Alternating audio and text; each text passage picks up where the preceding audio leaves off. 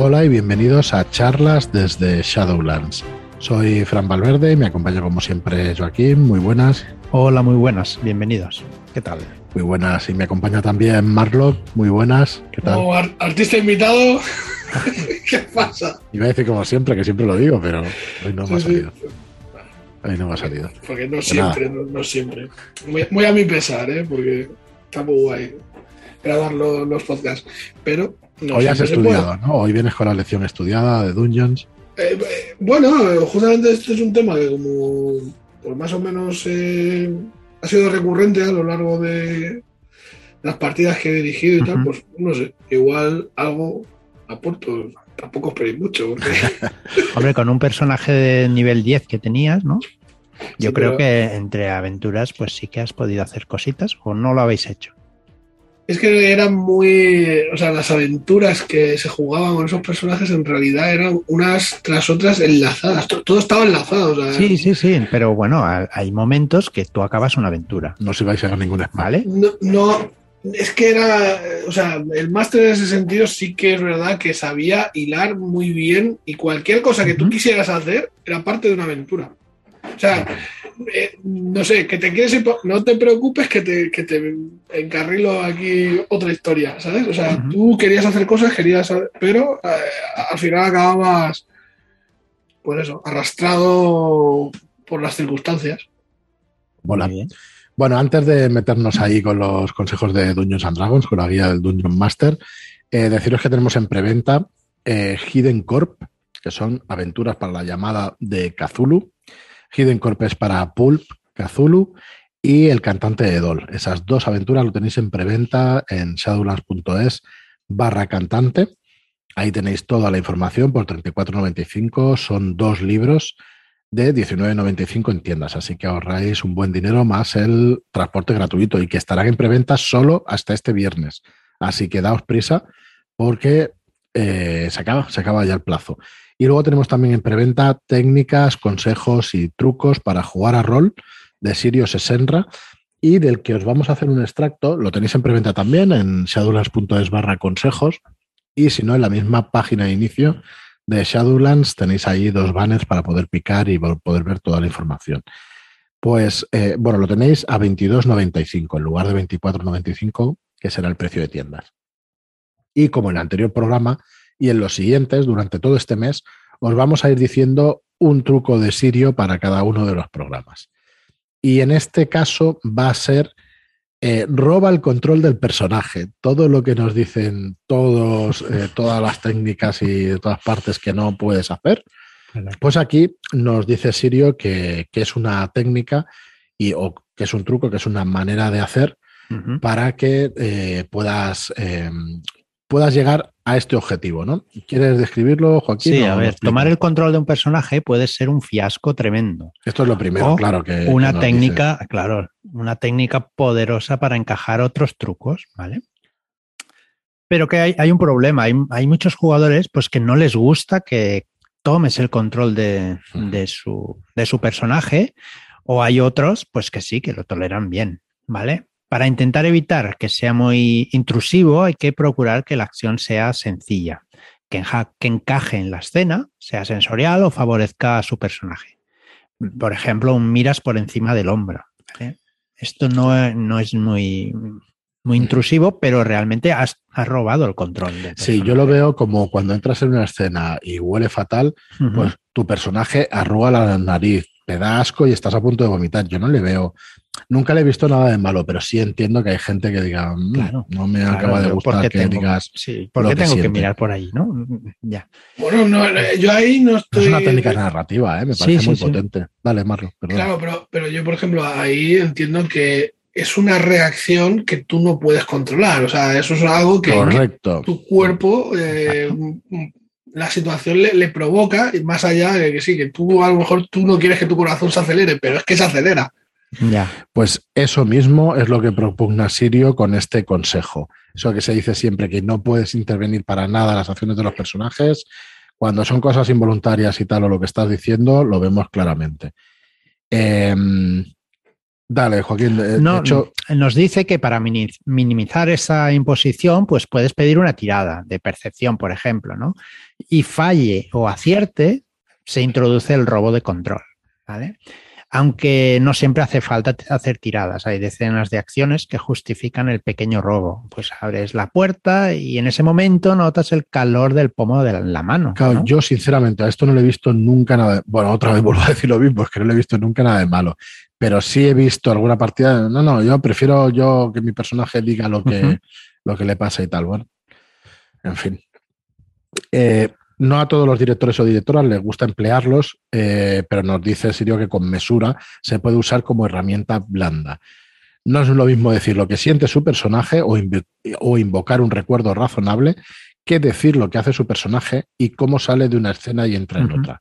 Eso está, vamos, mm, bueno, está clarísimo. Que lo tengáis en cuenta. Y luego los robos de control encajan cuando cualquiera podría hacer eso en su situación. Y como veréis, bueno, como aquí nos dice en el libro, como, como veréis, son muy útiles para iniciar otros trucos como transiciones o como flashbacks. Y sí, tiene toda la razón del mundo, la verdad. Muy bien, pues este es el consejo de hoy de Sirio. Roba el control del personaje, nada menos. Nada menos. Ah, es bastante impopular, pero muy, muy, muy efectivo. Y yo también creo que, que se puede hacer en, en muchas situaciones. Y vamos a empezar entonces con el programa de hoy, que es hablar en la guía del Dungeon Master, que no sé si os hemos dicho que es un libro maravilloso, Mm, pero no lo sé, volvemos a decir. lo podemos comentar si quieres. Y seguimos con las actividades entre aventuras en Dungeons and Dragons. Por eso hemos empezado con, con Marlock hablando de un poquito de eso, ¿no? Que él, pues, entre aventuras, el, el- su, dun- su Dungeon Master no dejaba tiempo, enlazaba una con otra, o sea que no de- teníais tiempo de volver al pueblo y descansar. Bueno, es que en realidad se, se ha dado varias veces situaciones en las que yo he recogido todo este oro y quiero hacerme una armadura. Bueno, pero tienes que ir al pueblo. tal. Vale, pues voy allí y me quedo. Pero es que el fin del mundo se acerca. Y digo, bueno, pero yo quiero la armadura, coño. Claro, es que la necesitabas y no te dejaba. Claro, no, no, pero, pero siempre eran De eso contra- habla un poquito de esta. contrarrelojes, ¿sabes? No, en realidad se, se produ- se producían en muchas ocasiones, pues, no sé si llamarlo inflación, no sé, el caso es que tú tenías dinero que no podías gastar, por ejemplo, o recursos que no, no, te, no podías usar, porque las circunstancias te empujan y no te da tiempo a hacer nada, ¿no? Esa era bastante la tónica de... Siempre había cosas que, que impedían que te pudieses dedicar tiempo a hacer otras tuyas, ¿no? Que, que a lo mejor hubiera sido Bueno, el, el libro nos comenta que una campaña sale ganando si los personajes disponen de tiempo para dedicarse a otras actividades entre aventuras, ¿vale? Mm. Eh, también nos dice que hay que tener cuidado con el tiempo que dura ese, ese tiempo, vaya, entre aventuras, ¿vale? Para que los personajes no suban excesivamente de nivel o acumulen demasiado poder, ¿vale? Yo eh, sí que recuerdo una campaña que estuve dirigiendo en la que los protagonistas, o sea, los personajes, eh, llegaban a un pueblo, un pueblo que había tenido pues bastante fama, ¿no? Como gre- gremio de ladrones, o sea, con, un gremio de ladrones potente, ¿no? Que hacía de contrabandistas. Y, y ellos al final, bueno, al final, eh, la historia era que ellos formaban eh, o re- reestructuraban la- ese gremio de, de contrabandistas, ¿no?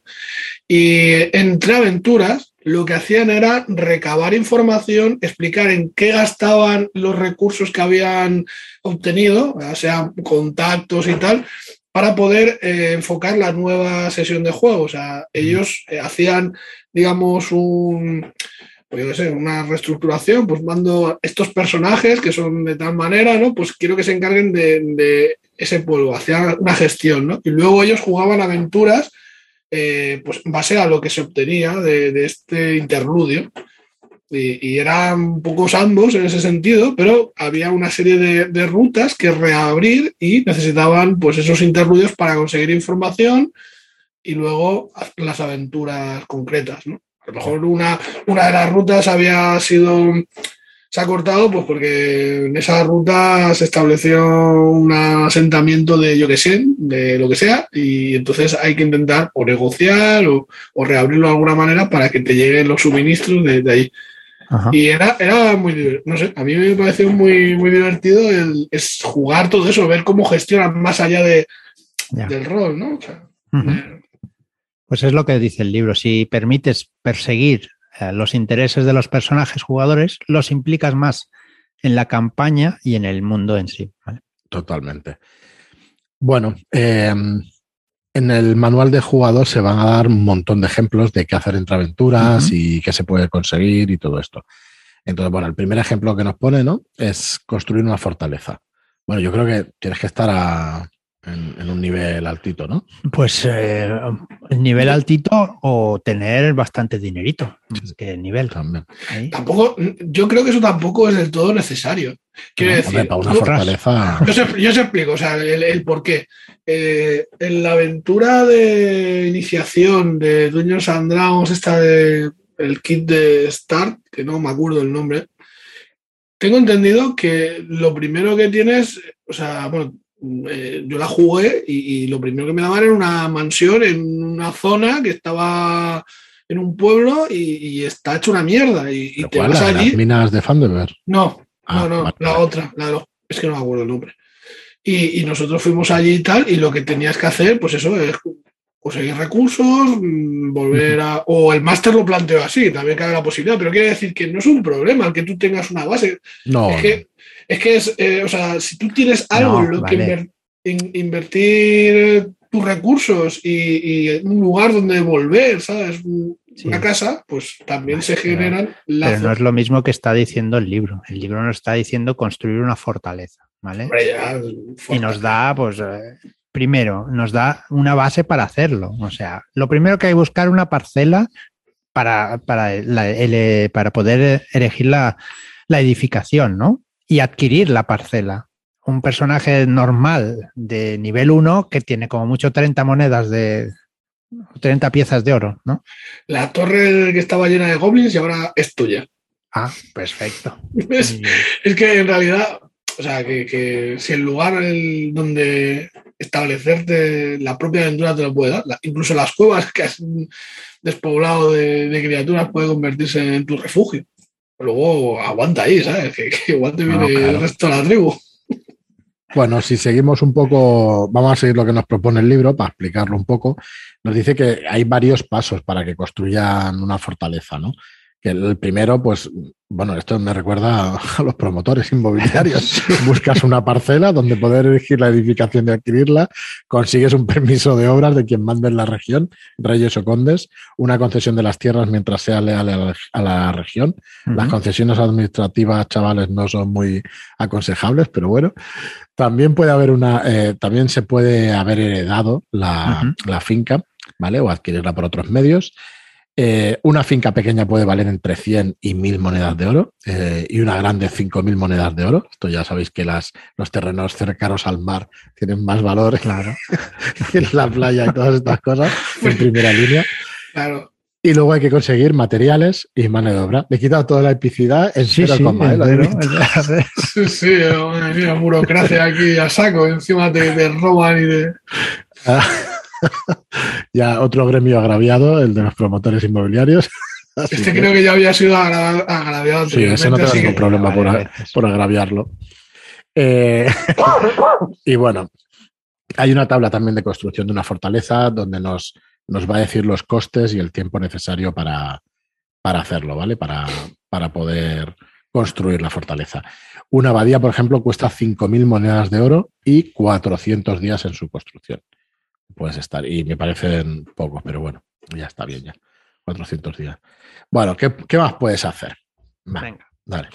Eh, nos podemos ir de juerga. Bien. ¿vale? Hombre, mucho mejor que construir abadías. No, Pues bueno. eso, irnos de ¿Dónde juerga, borracheras, apuestas o cualquier actividad que les ayude a aguantar los peligros que deberán afrontar en las aventuras, ¿vale? Claro. O sea, un poquito de, de distensión, Un poquito de por favor. por favor.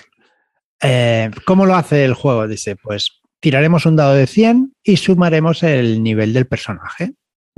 Entonces tenemos una tabla de irse de juerga, donde podemos acabar encarcelado, recobrar la conciencia en un lugar desconocido, eh, te has creado un enemigo, te ves atrapado en un romance tempestuoso obtienes unas ganancias modestas cuando apuestas y tal, o ganas una pequeña fortuna. Así que ahí todo Yo- con la suerte.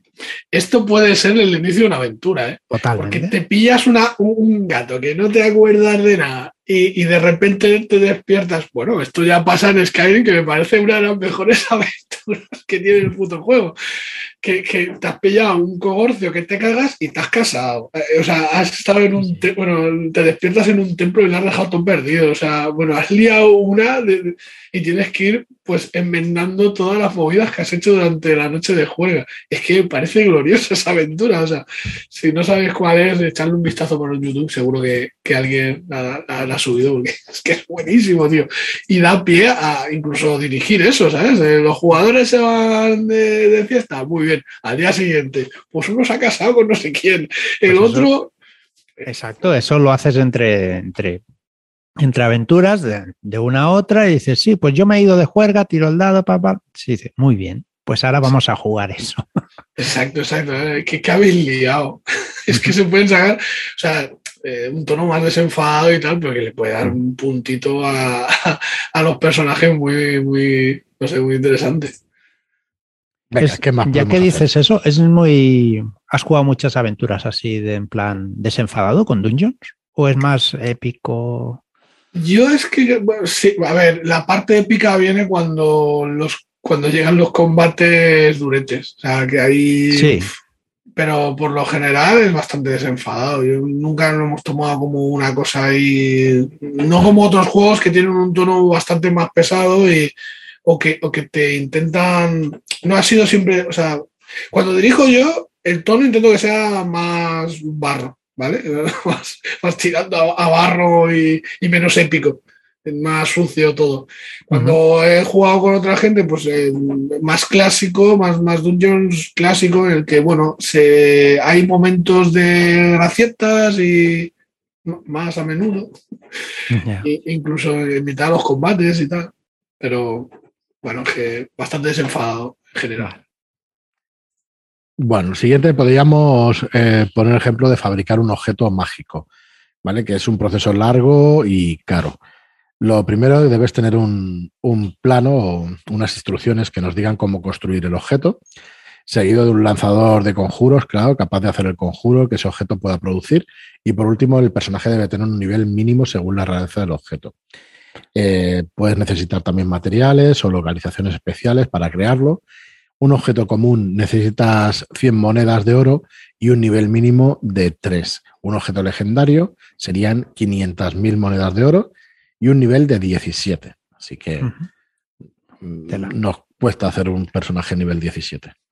Me da a mí que cuesta un rato. Un poquillo. ¿eh? Otra de las cosas que podemos hacer, ganar prestigio. Eh, recordar los primeros capítulos del libro que puede, donde se puede, nos decían que se podían ganar prestigio haciendo cosas entre aventuras, socializar o haciendo cosas para organizaciones y el poder local para ganar una cantidad de prestigio multiplicado por el tiempo que dure su tarea.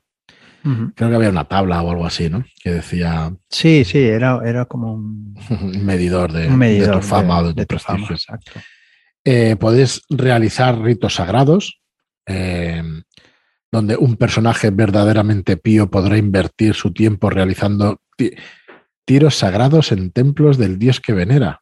Ritos, hombre, no Ah, tiros. vale, vale. Digo, digo. ¿Tiros? Coño, ¿qué es esto? Aquí ya me has visto el plumero, que lo estaba aquí con las notas. Mm. Eh, sí, claro. Sí, lo he escrito al revés. Nada, nada. Recibirás inspiración si te pasas 10 días realizando ritos sagrados. Ostras, diez me días, parece que es más fácil eh, eh, Irte de inter- juerga, sí. interpretar para pillar inspiración que no te 10 digo. días Sí, realizando ritos pare- sagrados, Me ha ¿eh? parecido un, muy, muy duro, 10 días haciendo Joder. ritos sagrados para conseguir una inspiración que te puede dar calmojo en un momento. Bueno, es que hay que, claro, hay que incentivar la inspiración. Te la tienes que ganar, ¿eh? No, no vale Sí, que hombre, te. Pero es mucho más sencillo ganártela interpretando a tu personaje que no realizando 10 días ritos sagrados, rituales, no sé. Todo Depende del nivel de exigencia cada mes, porque a lo Sí, mejor sí, eh, las hay que no sueltan Que no sueltan la el- inspiración ni para atrás, ¿eh? También, también es Estás ahí sufriendo. Bueno, luego también podemos eh, montar un negocio o regentar un negocio. ¿Vale? Eh, para regentar un negocio dice que no es necesario tener conocimientos del mismo. No, claro. Pueden ser heredado- heredados o tomados como recompensa. Como una vaya, ya es otra cosa. Eso es. Una parcela cultivable o algo por el estilo. Eh, Yo retiré un enano a nivel 7 que se montó una taberna como debía ser. ¿no? Claro. Y luego vinieron a buscarlo para liarlo otra vez. Pero, pero me Pero- retiré con una Pero taberna. No pudiste ganar dinero con eso. Sí, sí, sí, sí. Yo- ¿Cómo que yo- sí? Si no te dejaba usarla entre aventuras. No, es que ¿cómo vas a- retiré, retiré el personaje. Yo Ah, lo jubiló, lo hicimos eh, Vale. Canción de Dragones, creo que se llamaba la campaña, que el tío terminaba con una escama de, de dragón y bueno, una historia. Y Ostras, viendo- la camiseta del. y- sí, sí, sí. Es el único, es el único personaje que yo creo que recuerdo haberlo retirado antes de que lo matasen. Así que estoy muy orgulloso. Bien. Qué chulo. Bueno, ahí la mecánica dice, para utilizarlo entre aventuras se deberá tirar un dado de 100 y sumar los días que pasa allí, no más de 30. Ujú. Luego buscaremos en la tabla el resultado eh, de cómo ha ido, ¿no? De- del buen hacer del Claro, es que nos dice el libro que para que un negocio vaya bien tienes que estar presente. Tienes que dedicarle tiempo, efectivamente. Eh, debe pagar, eh, desde pagar una vez y media el coste de mantenimiento para producir un beneficio de 3 dados de 10 por 5 monedas de oro. Eh, y si no se quiere pagar la deuda, pues el negocio comenzará a hundirse, recibirá un menos 10 cada vez que se quiera tirar en la tabla, etcétera, etcétera. Así que bueno, está bien como mecánica de abstracción y tal para, para darle color al tema, está guay. Bueno, dale si quieres lo siguiente. Propagar rumores. Vale, pues propagar rumores. Intentar propagar un rumor es siempre una tarea difícil, ¿vale? Cambiar una opinión pública puede ser una buena forma de derrocar a un villano o encumbrar a un amigo. De- dependiendo del asentamiento, tardaremos más o menos días. En una aldea, igual tardaremos dos dados de seis días, por ejemplo. Eh, también tiene un coste, eh, que será una pieza de oro al día para cubrir eh, bebidas y mantener las apariencias. Al final deberé hacer una tirada de carisma con dificultad 15 y si se tiene éxito la opinión cambiará del lado que decida el personaje. Que eso me parece estupendo. Muy bien, también podemos entrenarnos para subir de nivel. ¿Vale? Se puede dejar que los personajes estudien o entrenen para subir de nivel. Eh, alcanzar el nivel 2, del nivel 2 a 4, perdón, son 10 días y 20 monedas de oro. Ujú. Para. Pero esto está bien, para alcanzar del 17 a 20. Sí, supongo que tienes 40 el, el- o 80 el nivel oro, 16 y para cazar el 17 pues necesitas 40 días y 80 piezas de oro. Del 17 al 18 para subir Ah, vale, vale. a de- ese tipo de vale, niveles. Entre Tienes, niveles 2 y 4 son 10 días Ujú. y entre niveles 17 a 20 son 40 días. Sí, explica todos los niveles, ¿vale? Para subir de, de- de nivel a nivel es, es bastante fastidioso. O sea, del 1 al 2, pues 10 días de 20 piezas. Es que en un personaje de nivel 1 a- apenas tiene 20 pie- piezas de oro. ¿Puede conseguirlas en una aventura? Pues sí, pero no sé hasta qué punto puede llegar a subir. Bueno, y crear eh, actividades entre aventuras, ¿vale? Aquí deberemos tener en cuenta estas cosas. Una actividad no deberá quitar la necesidad o interés de salir de aventura, porque si no lo has liado. No, claro. Yo lo de la cervecería. no Claro, por eso dejó fuera ya a su enano. Se Claro, quedó en la claro, cervecería. Las actividades tienen que tener un coste para que los aventureros puedan gastar su bien ganado tesoro. Algunas actividades pueden generar ganchos o presagios para nuevas aventuras. Que hablamos de los presagios en la última aventura y está muy guay. Está muy chulo. Las actividades que se vayan a repetir en el tiempo deberían tener una tabla aleatoria, deberán tener una tabla aleatoria como las que se presentan en el libro. Y si el personaje posee cierta, cierta competencia, puede otorgarle un bonificador a la hora de hacer tiradas de característica para acabar dicha actividad. Nada, Es- todo es, que, es consejos que el, superútiles. el- el libro está muy completo, incluso te da para que hagas tus propias actividades. Pero yo ahí eso que decís que tener un, o sea, que mencionabais, eh, que tener un local o lo que sea no, no, no es compatible con ir de aventuras, es que de- el concepto de ir de aventuras a lo mejor las aventuras vienen a ti. Quiero decir, si tú tienes Claro. un, eh, como decirlo, un asocia- asociación, ¿no? Joder. Un cuartel de, donde presta servicio de escolta, mm, Sí, sí. servicios varios, ¿no? Pues vienen a ti a buscarte, la gente, ¿no? Como, como a Sherlock, lo van a buscar a su casa. Sí, sí. Exacto. Sí, lo mismo que si tienes una taberna, claro. Igual, ¿Cuántas igual. aventuras han empezado la taberna? Claro. Muy bien, pues hasta aquí el, el programa de hoy. La verdad es que estoy despistado, no sé el tiempo que llevamos, pero bueno. Los sudores Ah. te delatan. ¿Eh? Los sudores te delatan. No, no, no, porque Todavía no, ha salido no, cuando grabamos así O este sea que programa estaremos sobre los tiempo, 23 minutos. Buah, chaval, te sueltas ahora sí, debe ir por ahí. un Porque skip. como estoy tan tranquilo, no, no Claro. debe ser muy mucho tiempo. muy bien. Pues nada, muchísimas gracias a todos por estar ahí. Recordad las preventas si queréis eh, participar en Hidden Cops y el cantante de Dol, que acaba este viernes, y el libro de Sirius Senra de técnicas, consejos y trucos para jugar a rol hasta el 31 de este mes. Y muchísimas gracias, como os digo, por escucharnos. Muchas gracias por vuestras reseñas de 5 estrellas en iTunes y por vuestros me gusta y comentarios en iBox. Gracias y hasta el próximo programa. Muchas gracias y hasta la próxima. Adiós.